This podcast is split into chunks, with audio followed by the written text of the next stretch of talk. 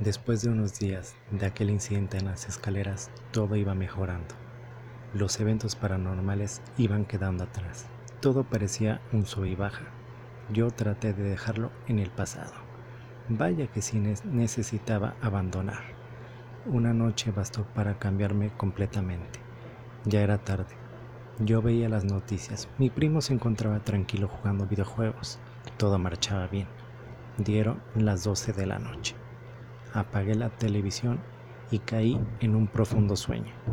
Desconozco la hora y momento cuando todo sucedió. Mi primo entró aterrado y me despertó, pidiendo si podía dormir conmigo, a lo cual yo accedí.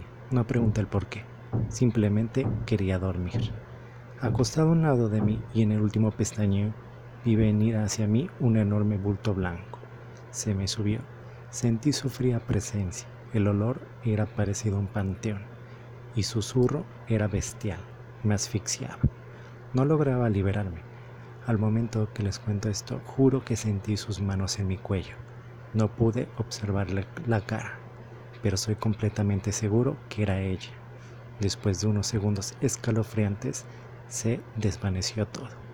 Al día siguiente, observándome en el espejo, pude notar marcas rojas y moradas en mi cuello me querían dar a entender que apenas comenzaba.